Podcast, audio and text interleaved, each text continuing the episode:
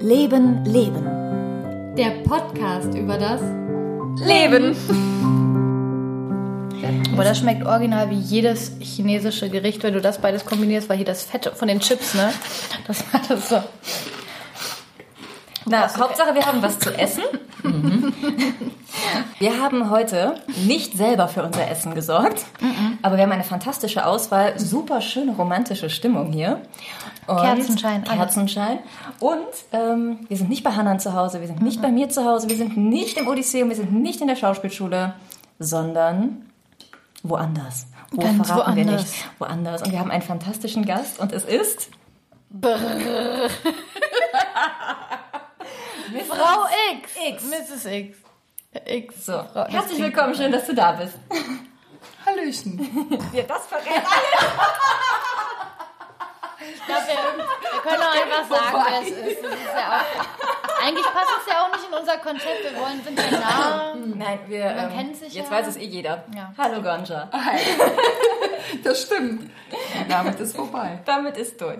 Jeder, der uns kennt, aber unser Millionenpublikum von den Zuhörerstädten, Ja. das ganze, die ganzen Dörfer, in denen man uns hört, Aber immer müssen die mittags. wissen, wer ich wirklich bin? Sie werden es jetzt vielleicht ein Stück weit erfahren. Ja. Denn wir wollen ja wissen, wer wer, bist du du bist. wirklich? Oh, das ist eine gute Frage. Wer bist du wirklich? Das können wir nicht an einem Abend Das können wir sehen. nicht an einmal. Nein. Mm, Aber wenn du, wenn man dich so fragen würde, sag mal etwas, was dich so wirklich ausmacht. Was würdest du antworten? Oh. Was würde mich ausmachen, wenn ich das so in einem Satz zusammenfassen würde? Spaß. Spaß, durch und durch. Mir ist Spaß sehr wichtig. Ähm, ich habe die IG-Regel beachtet. Du bist fantastisch. Wow, Mann. Wer hat dir die beigebracht, sag mal? Ja, ich kenne da so eine. Manchmal ist die nett. Aber nicht immer. Hallo, Entschuldigung. Ich werde hier Nein, die hat mich verdorben für immer. Ich kann keinem Menschen mehr in einem normalen Gespräch zuhören. Hör auf, sie hat heute ein Stück gesehen und da ist sie dreimal gestorben, weil Ja, sie die? IG-Regel missachtet Ja, haben. und so geht's mir auch. Das ist übel. Ja, da sitze ich im Konzert von einer hochdotierten türkischen Sängerin und sage, man hört die nicht, war die nicht sauber artikuliert beim Singen. Ich bin so stolz auf dich. Ich finde das so großartig. Also for- äh, forever.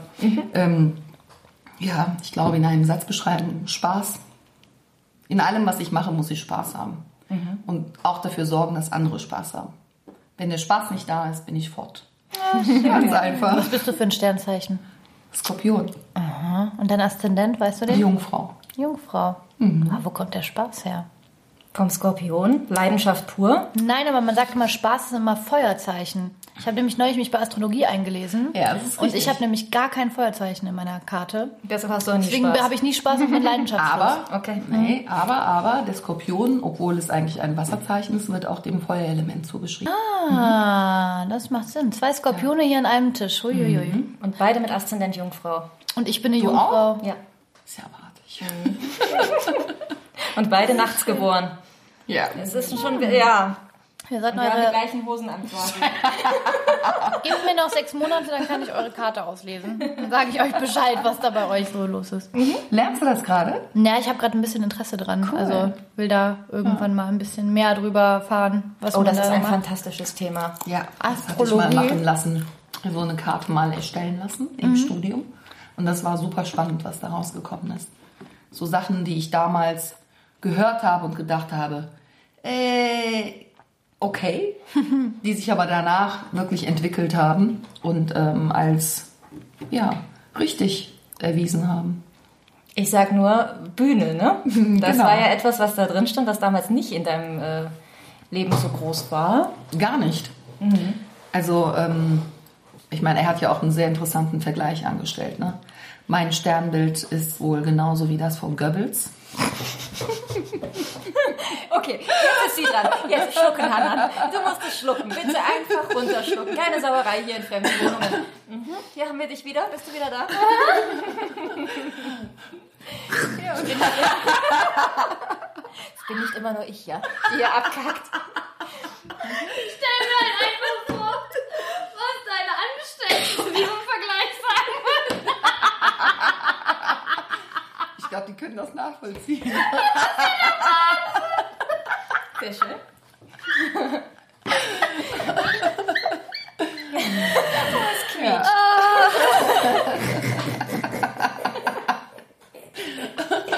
ja, gut, dass du äh, gut laufen kannst. Ja, er ist auch noch Propagandaminister, ne? Hat schon was. Mhm. Nee, also der, der meinte zu mir, naja, du bist schon jemand, also er hat ganz viele Sachen gesagt ganz viele Sachen, die auch damals schon gestimmt haben, aber er meinte, naja, du hast schon so eine ganz große Sehnsucht nach Bühne, du willst auf der Bühne stehen, du willst reden, du willst Leute ja schon erreichen und so, ne? Und ich damals im Studium Kommunikationsdesign, das Einzige, was ich machen wollte, ich wollte eine gute Kommunikationsdesignerin werden und schöne Sachen kreieren und mehr nicht. Deswegen so, sieht die nee. Wohnung so gut aus. Jetzt macht Sinn. Die macht Design gemacht. Aha. Ja. Naja, in jedem Fall ähm, konnte ich damit gar nichts anfangen. Und nach meinem Studium ähm, habe ich ja quasi den Weg in die Politik gefunden und war ja kommunalpolitisch aktiv. Und in der Politik stehst du natürlich auf der Bühne und äh, hältst tatsächlich Reden. Und ich habe an ganz vielen Podiumsdiskussionen und so weiter teilgenommen. Und da machte das dann für mich Sinn. Und jetzt seit kurzem, ganz kurzem, seit äh, ja, anderthalb Monaten, äh, bin ich in einer Laientheatergruppe. Ach nein. Oh, wie schön. In Und das welcher? macht, äh, es gibt so einen türkischen äh, Verein, Atatürk Kültürevi. Und ähm, die machen in ganz vielen Bereichen Kurse, die haben auch einen Chor. Und ich liebe Eugel auch schon mit dem Chor. Denn sie Ähm, hat gesungen. Mit gesungen. Mikrofon vor Publikum. Ja, in der Bar. Und ich habe so gut gesungen, dass der Sänger beeindruckt war und ähm, mich hat immer mehr singen lassen. Das war schon cool. Und ich habe ihn hier auch gehört und es war echt gut. Oh, wie schön. Also ich hätte mich auch gerne gehört. Insofern. Insofern, tip, top, Leistung. Ich hätte es Genau. so gern gehört. Yay. Kannst du denn sagen, welche Bühne dir dich mehr erfüllt? Kannst du das schon sagen? Die politische Bühne und jetzt die künstlerische Bühne sind ja echt zwei Paar Schuhe. Siehst du da einen Unterschied? Und kannst du sagen, wo du dich wohler fühlst? Nee, ich glaube, auf der, also auf der künstlerischen Bühne stand ich ja tatsächlich auch schon mal als, als ähm, Kind und Jugendliche. Ich habe in der Schule nämlich auch Theater gespielt. Und da war ich einmal, ähm, über ein Jahr lang haben wir ein Stück selber inszeniert zum Jahr des Kolumbus. Und da war ich das kleine Einwohnermädchen. Mhm. Ja. Kurz vorm abgeschlachtet werden. Ah, schön. Genau. Und ähm, dann haben wir, da war ich in der, in der 10 oder in der 11, haben wir auch ein eigenes ähm, Stück geschrieben. Da war ich Museumsdirektorin tatsächlich. Äh, vom Türkenmuseum. Das ist so krass einfach. War echt total schön und es hat super viel Spaß gemacht. Ich glaube, vom Grundsatz her ähm, ist es mir fast egal, glaube ich. Es geht mir darum, die Menschen zu erreichen. Und wenn du die, du fühlst das ja, wenn du auf der Bühne stehst und redest, äh, oder nicht auf der Bühne redest, aber zu Menschen redest, eine Rede hältst, irgendwas sagst. Und ähm, ich habe dann auch super gerne Blickkontakt. Dann siehst du ja in den, also ich meine immer zu sehen, was sich da in den Köpfen tut. Und das finde ich ähm, sehr faszinierend einfach. Könntest du einen Unterschied feststellen zwischen der politischen Bühne und der künstlerischen, schauspielerischen Bühne? Die politische Bühne hast du ja wahrscheinlich noch nicht ausprobiert, ne? Aber Sollte ich immer, ne? weiß ich nicht. immer, Echt? war immer das, was äh, meine Eltern gesagt haben, dass ich das unbedingt machen soll, weil ich Was? mich schon immer äh, aktiv war für äh, Greenpeace-Geschichten und sowas. Die haben mich immer kleiner Greenpeace genannt, als ich klein war. Ähm, wollte ich aber nie. Und hatte vor kurzem nämlich hab ich gedacht, so müssen sich Politiker fühlen, weil wir organisieren gerade so eine Abschlussfeier und wir haben ständig irgendwelche Sitzungen, wo wir uns treffen und ich mache immer das Protokoll und mache die Moderation sozusagen. Und ich hasse das. Und ich habe gedacht, nee, ey, das könnte ich nie. Und genau deswegen, das wusste ich halt auch damals schon, dass Politik wäre nicht meins, weil ich keinen Bock hätte, mit Leuten zu diskutieren, wo ich dann weiß, dass ich die Ansicht einfach blöd finde, wenn es halt so offensichtlich blöde Ansichten sind. Ich glaube, ich könnte niemals mit einem AfD-Menschen diskutieren. Ich glaube, meine, meine Schnur wäre so kurz, dass ich dann... Das, obwohl ich mich für einen gebildeten Menschen halte, aber das war auch mein Problem im Philosophiestudium dass ich mich nicht lange mit Sachen auseinandersetzen kann, die für mich keinen Sinn ergeben. Ich muss immer eine gefühlsmäßige Anbindung haben und ich glaube, das ist für mich die ähm, der Hauptunterschied zwischen den Bühnen wäre das für mich, dass ich halt auf der künstlerischen Bühne immer eine gefühlsmäßige Anbindung habe ähm, und auf der politischen Bühne müsste ich ja auch einen kühlen Kopf haben oder mit einem logischen Denkansatz drin stehen können. Also So war für mich nie so. Ich war immer voll mit, Emotionen, voller Leidenschaft immer dabei. Und das ist dann auch nicht einfach, da bin ich völlig bei dir. Als ich damals im Rat saß, ist die äh, Pro Köln auch in den Rat eingezogen. Und das war bei der ersten Sitzung, äh, ich wurde auch von denen permanent angegriffen. Und das war schon sehr hart. Meine erste Reaktion war, ich bin rausgegangen. Die haben nach der ersten Ratssitzung gab es vom Oberbürgermeister immer einen Empfang und auch Alkohol. Damals habe ich noch keinen Wein getrunken. Und ich habe mich mit den Jungs von Catering immer gut verstanden. Ne? Und dann habe ich gesagt, ich brauche Sekt ganz dringend, ganz dringend. Alkohol, ganz dringend. Ich halte das sonst nicht aus. Ich springe nie sonst an. Aber du lernst es mit solchen Sachen auch umzugehen. Aber ich war gerade in der Politik, also für mich ist es genau andersrum. Im, beim Schauspiel nimmst du eine Rolle ein. Das bin ja nicht ich. Ich spiele etwas und da bin ich natürlich auch emotional dabei und ich spiele ja so, wie ich es spielen würde. Ne? Du bist ja immer da. Aber in der Politik, das ist halt, ähm, ja, da spiele ich keine Rolle. Da bin ich voll ich und trete für meine Themen ein. Ich bin ja auch nicht einfach so in die Politik gegangen, sondern weil ich Themen hatte und eigentlich immer noch habe, die ich verändern wollte. Das ist für mich der große Unterschied. Das ist ein ganz anderer Ernst dahinter. Ja, ne? total. Ja. Total. Deswegen auch die Sachen, die, ähm, ja, die da passieren, die ähm, haben dich dann auch sofort persönlich natürlich getroffen, ne? direkt im Mark. Ja, klar. Wobei ich Mhm. das auf der anderen Ebene, also wenn ich eigene Stücke mache, dann sind die für mich, haben die für mich das Gleiche, weil ich finde, Theater Mhm. Das und ich Politik macht ja das Gleiche. Ja. Äh, Und klar, es gibt ja Stücke, die du spielst als Schauspieler, die jetzt nicht in den, in den Bereich fallen, aber eigentlich veränderst du damit ja auch was. Also ich habe für mich selbst die Hoffnung, nur Sachen spielen zu können, die mir auch emotional was bedeuten und wo man halt was mit ändern kann. So, da gibt's halt viele äh, Themen, die anders sind. Aber ich verstehe, was du meinst. Ich glaube, ich kann es dann eher nachvollziehen mit den Moderationssachen, die ich gemacht habe. Also ich habe ja viel moderiert, Modenschauen und Poetry Slams und so. Und da steht man selber und das macht mir auch Spaß. Ja. Das finde ich auch cool. Aber ich mag es lieber, als nicht ich auf der Bühne zu stehen. Ich glaube, das ist bei mir der große Unterschied. So, ich habe halt Spaß, dann endlich mal jemand anderes sein zu dürfen für, für eine Zeit lang. Ja. ja. Und für dich, Melanie? Ähm, wie gesagt, für mich ist der große Unterschied dieser Ernst, der halt dahinter steckt. Also ich glaube, im politischen Kontext, da vertrete ich meine Meinung, wie du auch sagst, ne, da stehst du selber dahinter mit deinem, mit deinem Gefühl und deiner Emotion. Und ähm, im Schauspiel ist es halt irgendeine andere Figur, die ich annehme. Das bin eben nicht ich. Das ist für mich der große Unterschied, weshalb das für mich im politischen Kontext auch total schwer machen würde. Und für mich nicht diese Freiheit hätte und diese, ja, diese Leichtigkeit, die ich aber auf der künstlerischen Bühne halt habe. Du musst ja auch eine Art von Mensch bleiben dann. Also, weil, ich weiß nicht, wenn ich von der künstlerischen Bühne runtergehe, kann ich danach in Joggingklamotten Genau. und mit einer Pulle Bier, wenn ich möchte, mich in die Straßenbahn setzen und Leute anpöbeln. Das Was interessiert nie niemand. tun würden, ne? Nie. Nein, niemals. Nein, das ist das ist ja wirklich nicht. Aber äh, ich pöbel keine Leute in der Bahn an. Und ich hab, trinke auch kein Bier in der Öffentlichkeit. Deswegen, das ist, glaube ich, in Ich habe Ordnung. dich wirklich noch nie pöbeln sehen. Nee, das mache ich nicht. Nein, aber ich könnte das tun und hätte damit keinerlei, also nicht auf der Ebene, auf der ich mich bewege, keinerlei negative Konnotation meiner Persönlichkeit. Wohingegen man als Politiker ja, automatisch mit seinem Privatleben mit Ja. in, in der Beschusslinie steht. Ja. Und das wäre, das ist nämlich, glaube ich, das, was für mich das Schwerste wäre. Bei mir ist es so wichtig, dass ich meinen Bühnen-Ich von meinem äh, Privat-Ich trennen kann. Und das stelle ich mir unglaublich schwer vor. Also wie, wie war das denn für dich? nicht. Das ist tatsächlich das, was auch am meisten an die Substanz geht. Weil du, ich meine, ich habe nur Kommunalpolitik gemacht. Ne? Also ich saß im Stadtrat, ich war vorher im Integrationsrat. Das ist so für mich auf Nur, der sagt sie und war einfach krass beeindruckend. Na, auf Plakaten zu sehen. Auf Plakaten. Plakaten. Plakaten. Sie sah gut aus. Auf jeden Fall. Das ist die Schminke und Photoshop. Nein, wir halten jetzt hier bitte offiziell fest, dass du auch ohne Schminke und Photoshop fantastisch aussiehst. Oh ja. Ah, danke schön. Ich wollte das nicht hören, aber es tut gut. Das ist die Wahrheit. nee, es ist, ähm, ja, das war das auch, was am meisten anstrengend gewesen ist tatsächlich, weil du bist voll präsent. Also für mich im politischen Kontext ist das nicht die große Bühne Kommunalpolitik. Das ist, ich sage immer, das ist der Kindergarten, die Einstiegsebene. Die, die Kommunalpolitiker leben ja nicht mal davon. Das ist ein Ehrenamt. Das war mein Hobby.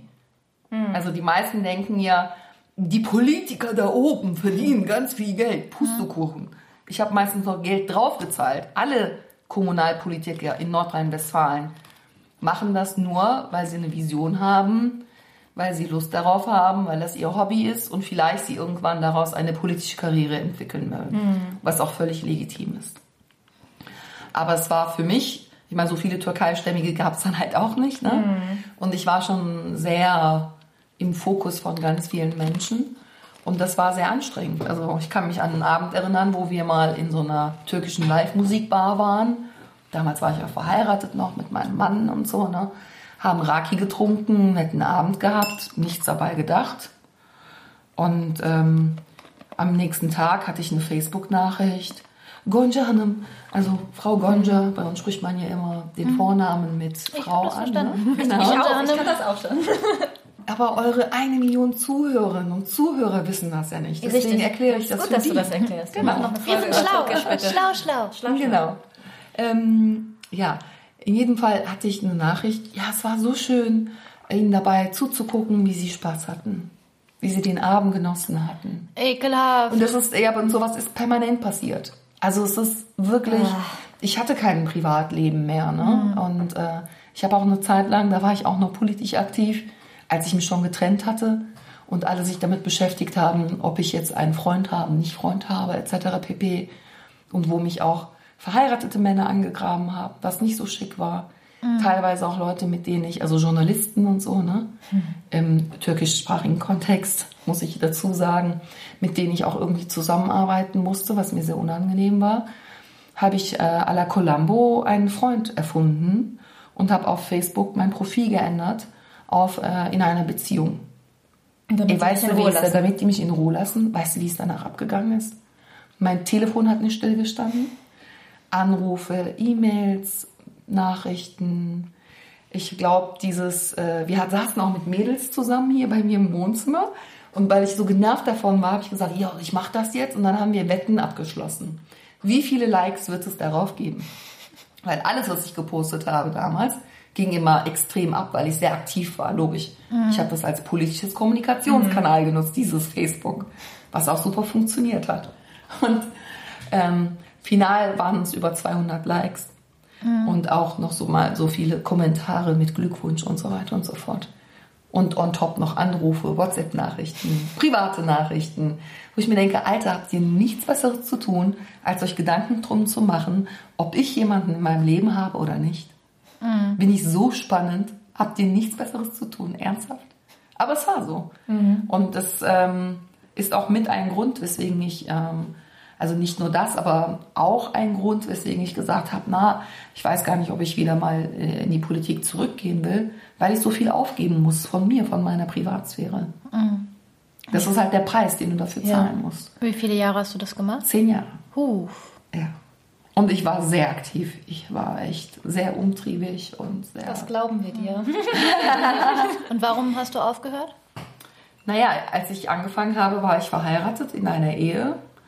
Ähm, damals hatte ich nur den Berkan und äh, Jamek ist quasi im Rathaus groß geworden, mein Kleiner. Ich habe ihn auch überall auf alle, äh, überall. ich hab Jetzt haben wir es auch. Überall mitgenommen. Sie kann es auch richtig. genau. Ähm, überall mitgenommen und er ist im politischen Kontext groß geworden, genau wie Berkan auch. Ähm, aber nach der Trennung war es für mich einfach zeitlich sehr, sehr schwierig, das hinzukriegen. Ich bin alleinerziehend, mein Ex-Mann zahlt nicht, hat nie gezahlt. Das heißt, ich habe die komplette finanzielle Verantwortung, ich habe die erzieherische Verantwortung. Ich habe zwar super viel Unterstützung gehabt und immer noch von meiner Familie, von meinen Freunden. Ich habe so viele Babysitter gehabt, die mich unterstützt haben. Und trotzdem stehst du als Mutter immer unter Druck Ja, klar. und immer unter Stress und immer, ja, ich muss noch in die Kita, Kind abholen, in die Fraktionssitzung, Kind in der Fraktionssitzung beschäftigen, für die Ratssitzungen, die manchmal bis morgens 3 Uhr gingen, von mittags 1 Uhr an. oh Gott. Also das ist ein eigentlich sehr, sehr hartes Brot. Wobei es ja kein Brot ist, weil es Ehrenamt, ne? Und dann hast du, also wenn du es ernsthaft machen willst, und ich habe es ernsthaft gemacht, musst du locker mal 20 Stunden die Woche zu deinem normalen Job, zu deinem Mutterdasein hinzufügen und da blieb einfach gar nichts mehr für mich übrig. Ich hatte einfach überhaupt keine Zeit mehr für mich. Sowas wie, ich mache meinen Theaterkurs oder so, wäre nicht möglich gewesen. Weil du natürlich auch am Wochenende zu x Veranstaltungen eingeladen bist und du musst dahin gehen. Also ich bin teilweise ähm, an einem Tag auf fünf unterschiedlichen Veranstaltungen gewesen. Und es war Normalität. Und es war einfach sehr, sehr anstrengend. Und ohne den Support von einem Vater mit zwei Kindern war das einfach schwierig. Ja, deswegen habe ich irgendwann für mich gesagt, na, will ich diesen Weg wirklich weitergehen, nicht gehen? Und was steht für mich auf dem Spiel? Und habe dann für mich irgendwann einen Satz formuliert, den ich immer noch sehr treffend finde. Ich habe gesagt, bevor ich die Welt rette, muss ich erstmal mich und meine Kinder retten. Und das war für mich der Grund, warum ich äh, ausgestiegen bin. Ja, klar. Aber wenn du einmal Politik verseucht bist, kommst du da natürlich emotional nicht raus. Das wollte ich jetzt fragen. Inwiefern Ist ja greift- nicht- ist das denn heute doch noch Teil deines Lebens? Na, du kannst es ja gar nicht ausblenden. Also das ist, ähm, ich bin ja nicht in die Politik reingegangen ähm, ohne Grund, sondern weil ich hier Themen hatte und Themen mich bewegt haben und ich für diese Themen etwas bewegen wollte. Meine Themen waren ähm, sehr naheliegend, aber ist so Integrationspolitik, ähm, also Chancengleichheit für alle. Eigentlich, das passt viel besser, weil es auch mit meinem anderen Thema ähm, Schulpolitik, Jugendpolitik zusammenpasst. Ähm, weil ich natürlich gemerkt habe in meinem Leben, dass keine Chancengleichheit in Deutschland existiert. Wir reden immer schön davon, Aber gibt's aber nicht, die nee. existiert nicht. Wenn du in der Schule bist, ähm, das habe ich ja auch als Elternperspektive erlebt, im Prinzip drückst du mit deinen Kindern das zweite Mal die Schulbank. Und wenn du Eltern hast, die das für dich machen, hast du auch keine Probleme in der Schule. Und wenn du keine Eltern hast, die das nicht leisten können, ist es halt enorm schwer. Ich bin den Weg ja selbst gegangen. Ich kenne diesen Weg und das war nicht angenehm. Insofern war meine äh, Vision dafür zu sorgen, dass Chancengleichheit existiert. Dass alle Kinder dieselben Chancen haben ähm, auf ein gleich gutes Leben. Und ich habe, ähm, als Berkan geboren wurde, habe ich noch hier, zwar bei mir im Veedel, aber in einer anderen Straße gewohnt. Und da war ein Kind, was genauso alt war wie Berkan. Ich wusste aber ganz genau, dieses Kind ähm, wird in der Grundschule nach maximal einem Jahr auf die Förderschule abgeschoben und hat auch danach keine Chance. Das, dieses Kind war genauso intelligent wie mein Kind. Ich wusste aber, aus was für einem Elternhaus es stammte. Und normalerweise haben wir immer die Denke, ja, die Eltern sind halt für ihre Kinder verantwortlich. Wenn du nicht bereit bist, die Kinder zu erziehen, dann mach keine Kinder. Das ist immer so die einfache Schlussfolgerung. So einfach ist es aber nicht. Ich kannte nämlich auch die Mutter. Die Mutter ist bei mir, ich bin hier in Zollstock groß geworden. Sie genauso, sie waren unsere direkten äh, Nachbarn. Die wurde jahrzehntelang von ihrem Stiefvater sexuell missbraucht. Das heißt, diese Frau war überhaupt nicht in der Lage, normal zu funktionieren. Der Alltag war viel zu krass für sie. Sie hat es nicht geschafft. Und als das aufgeflogen ist, ist die Mutter auch türkeistämmig, mit gutem ja, Willen in die Türkei gereist, hat das Mädchen verheiratet mit einem ähm, Hirten, einem echten Hirten vom Dorf. Okay? Und dann kommt dieser Mann hierher, dem wurde natürlich nicht erzählt, dass seine Frau, die jetzt plötzlich Ehefrau sein sollte, jahrzehntelang von ihrem Stiefvater sexuell missbraucht worden ist und dementsprechend eine völlig kaputte Psyche hat. Also gar nicht in der Lage ist, diese Sachen, die man in einer normalen Ehe erwartet, zu erfüllen, ohne dass sie was dafür kann. Weil was kann sie dafür, ja? Und er kann auch nichts dafür, weil er es ja auch nicht wusste. Und selbst wenn er es gewusst hätte, es ist ein Hirte, verdammt nochmal. Wie soll er damit umgehen? Was ist passiert? Er hat hier ganz klassisch beim Großmarkt angefangen zu malochen. Irgendwann hat er sein eigenes Umfeld erschaffen, ist in türkischen Männercafés abgehangen und hat dort die Story seiner Frau gehört. Oh Gott. Nein. Ja, und was ist passiert? Gewalt in der Ehe. Es ging dann los. Aber natürlich hat man äh, nicht verhindert, dass die Kinder kriegen. Die haben irgendwie drei, vier Kinder zusammen. Du willst es auch verhindern. Nicht an Ja, Stellen sagen, also nein, weißt du, genau. Und dieses Kind war halt eben von dieser Familie. Dann frage ich mich, was kann die Mutter dafür? Nichts. Was kann der Vater dafür? Nichts. Gibt es irgendjemanden in deren Umfeld, der dieses Kind hätte auffangen können? Nein.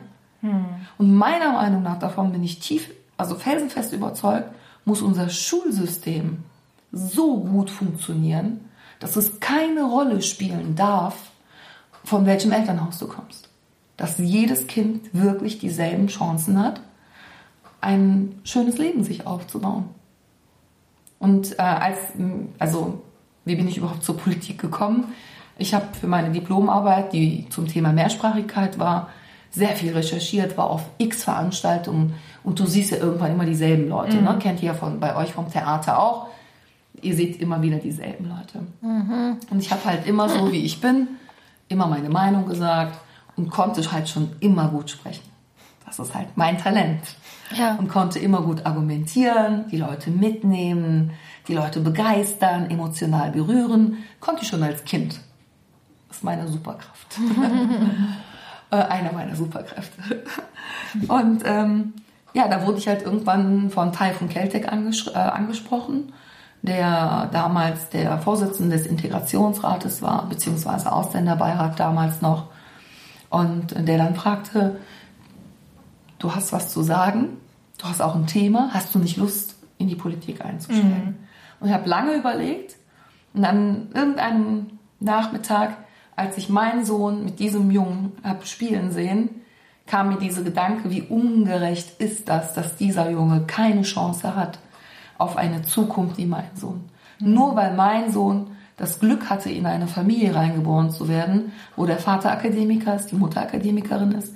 Und wenn wir diesem Kind nicht hätten helfen können, hätten wir uns Hilfe organisieren können. Seine Familie nicht. Und ohne, dass sie schuld sind. Das war so mein persönlicher Einstieg, mein Antrieb, weswegen ich in die Politik eingestiegen bin. Ja, jetzt habe ich sehr Super lange schön. geredet. Ne? Macht nicht, dafür bist du ja da. Wir laden uns ja Leute ein, damit wir nicht reden. Ja, damit wir endlich mal Pause machen können. Seid so faul. Ja, ja, Ja, super das ist der Hintergrund. Ja, aber es ist, also was, was mich da einfach dran fertig macht, was halt genau das Gleiche ist, was mich auch an der Schulpolitik fertig macht, ist dann, das ist, dass, dass, dass, dass das Geld nicht da ist. Weil es hat mich als Lehrerin und in den Schulen auch halt immer gestört, dass man so viel machen könnte, aber das Geld nicht da ist. Und wenn es allein an der Stelle schon anfängt, dass halt äh, die Kommunalpolitiker nicht bezahlt werden, wo ich mir denke, wenn man 20 Stunden, wenn man 20 fucking Stunden die Woche in irgendwas reinsteckt, bis drei Uhr nachts irgendwo sitzt, warum ist dafür kein Geld da? Warum ist für jeden Scheiß Geld da? Warum ist dafür kein Geld da? Weil dann frage ich mich halt ja, was für Leute sitzen dann da? Entweder die, die super krass idealistisch sind, wo ich dich jetzt drunter zählen würde, und die dafür kämpfen, die dann aber irgendwann aufgeben müssen, weil es sich einfach nicht rechnet, was ja normal ist.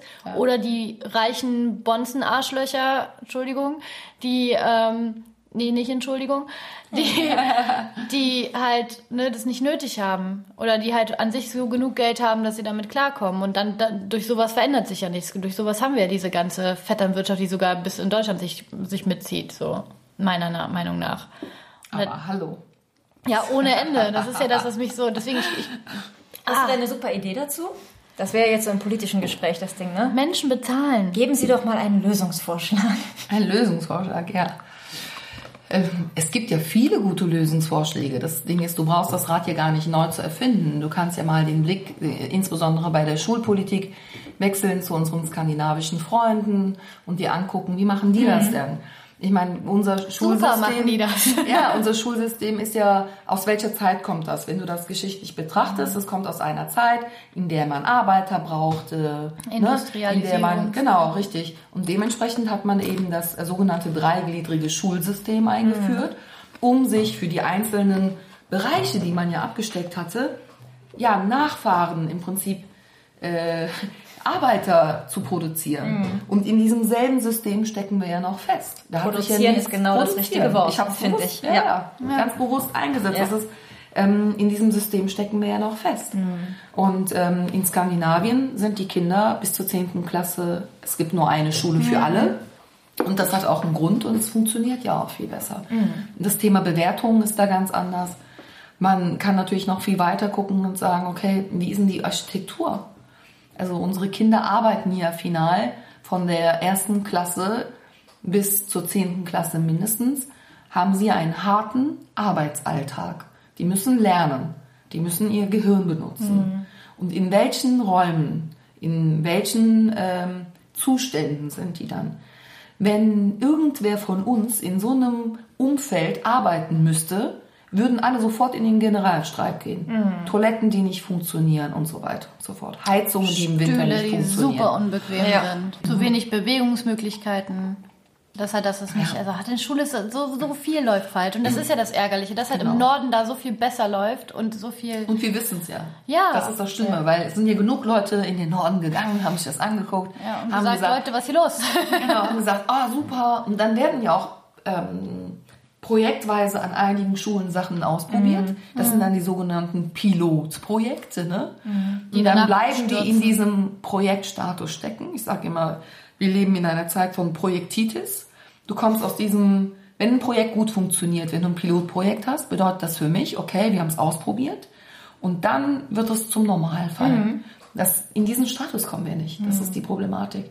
Weil das Geld, was vorhanden ist, weil da habe ich eine andere Meinung, es ist genug Geld vorhanden. Ja, die Frage ist nur, wo wird das Geld ausgegeben? ja, es wird Und falsch da verteilt. haben wir leider, was das Thema Bildung angeht, was das Thema ähm, auch Kultur angeht, geben wir nicht ausreichend Geld aus. ein Und dementsprechend sehen wir ja auch im, jetzt aktuell im äh, Odysseum, ne? Für alles gibt es Geld, aber um so einen Standort in der Form zu erhalten, gibt es kein Geld.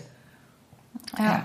Ganz schön traurig. Ah, sehr traurig. Das ist ein sehr, sehr, eine sehr traurige Geschichte. Wie kommen wir denn da jetzt wieder raus? Keine Ahnung, das ist ein Thema, das mich einfach tierisch aufregt, weil Ja. es mich auch schon seit so vielen Jahren so tierisch aufregt. Also was, was positiv zu berichten ist, was ich finde, wenn ich mich an Schulen umgucke, ist, dass das Thema Inklusion besser geworden ist, wo ich angefangen habe, in Schulen zu arbeiten im Vergleich zu jetzt, das mehr Standard.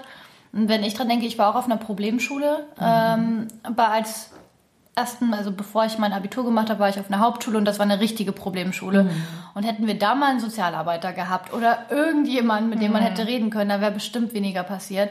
Und an der Schule habe ich äh, fünf Jahre später Praktikum gemacht und die hatten zwei Sozialarbeiter da, ähm, eine psychologische Beratungsstelle und so weiter und so weiter. Also da ist zum Beispiel voll was passiert, was mich begeistert hat. Und im Laufe meines Studiums ist auch relativ viel passiert. Und es gibt jetzt schon ein bisschen mehr, wie jetzt auch, dass es so Unterrichtsfächer gibt, die auf Empathie gehen und die, wo Ja. welche in die Schule kommen, aber leider auch projektartig oder halt nur, wenn sich irgendein Lehrer darum wirklich kümmert. Es ist halt noch kein Standard. Das ist, glaube ich, das Problem. Also ich kenne ja, Ja. sehr, sehr viele Lehrer auch tatsächlich und ich höre ganz, ganz oft von den Lehrern, dass sie da sich sperren ein Stück weit, weil sie sagen, ich habe diese Ausbildung nicht.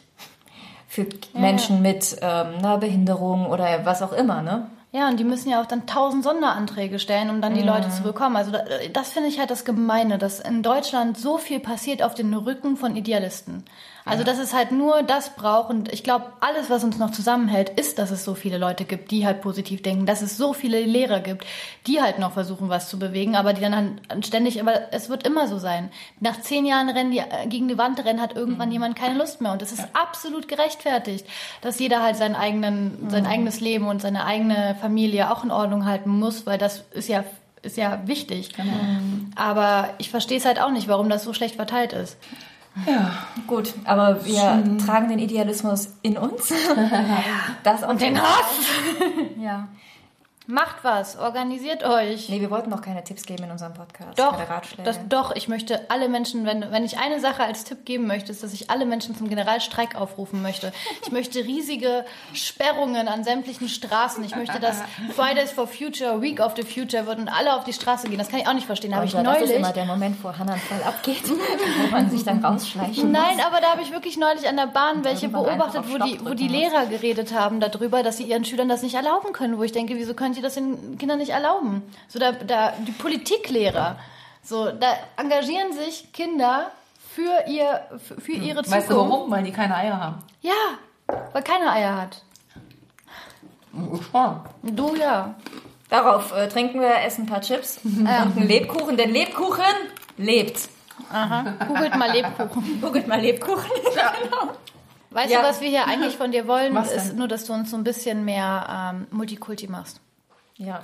ja, nur deshalb bist du das. Weißt du, auch in der Politik haben ja viele gedacht, man ich hatte hier einen Listenplatz. Ne? Damals, äh, ich, ich war nicht lange Parteimitglied. Ich bin erst Parteimitglied geworden, als ich mich ähm, entschieden hatte, in den Rat einziehen zu wollen. Im Integrationsrat war ich parteilos. Und dann habe ich mich für meine Partei entschieden. Und dann habe ich einen sehr guten Listenplatz bekommen für jemanden, der so Neuling ist viel zu guten. Und dann gab es ganz viele Spekulationen innerhalb der Partei, wie es so ist. Ne? Und dann waren drei Gründe, warum man mich überhaupt genommen hat. Der erste Grund war, die haben die nur genommen, weil die gut aussieht. Natürlich. Der war ernsthaft jetzt. Der Oh zweite Gott, Grund ey. war, die haben die nur genommen, weil er eine Türkin ist. Und der dritte Grund war, die haben die nur genommen, weil, das eine, weil die so jung ist und eine Frau ist. Also Ist ja immer Grund, so, Genau. ja. Und ich habe dann immer zum, also ich wusste, dass man mir so begegnet von ganz, ganz vielen Seiten. Und ich habe den Spieß immer umgedreht. Ich habe dann gesagt, naja, es gibt ja viele, die sich fragen, warum ich so einen guten Listenplatz bekommen habe. Ne? Naja, ich vereinige auch ganz viele Dinge auf einmal. Ich sehe gut aus, ich bin jung, ich bin weiblich, ich habe einen Migrationshintergrund. Ne? Ist ja auch nicht wichtig jetzt im politischen Gefilde. Und on top, wisst ihr, was das Geilste ist, was das Schönste ist? Ich kann auch was. Und mit ein paar Parteikollegen ähm, haben wir dann immer rumgejoked. Ich hab, dann hieß es, und wenn du jetzt noch eine Behinderung hättest, Dann, dann noch lesbisch wärst. Ne? Oh yeah. Und dann habe ich gesagt, naja, eine Behinderung habe ich tatsächlich wegen einer ähm, wegen einem Verkehrsunfall. Könnte ich mir einen Behindertenausweis ausstellen lassen. Super. und lesbisch Aber kannst nee, du noch so tun. nee, nee, sorry, nee, nee. Irgendwo gibt's auch Grenzen. Schade. Aber. Insofern, Gonja war hier. Das war total schön. Toll, dass du da warst. Dass wir bei dir waren. Dass wir genau wie uns bei dir hier eingezeckt haben. Aslında ben teşekkür ederim.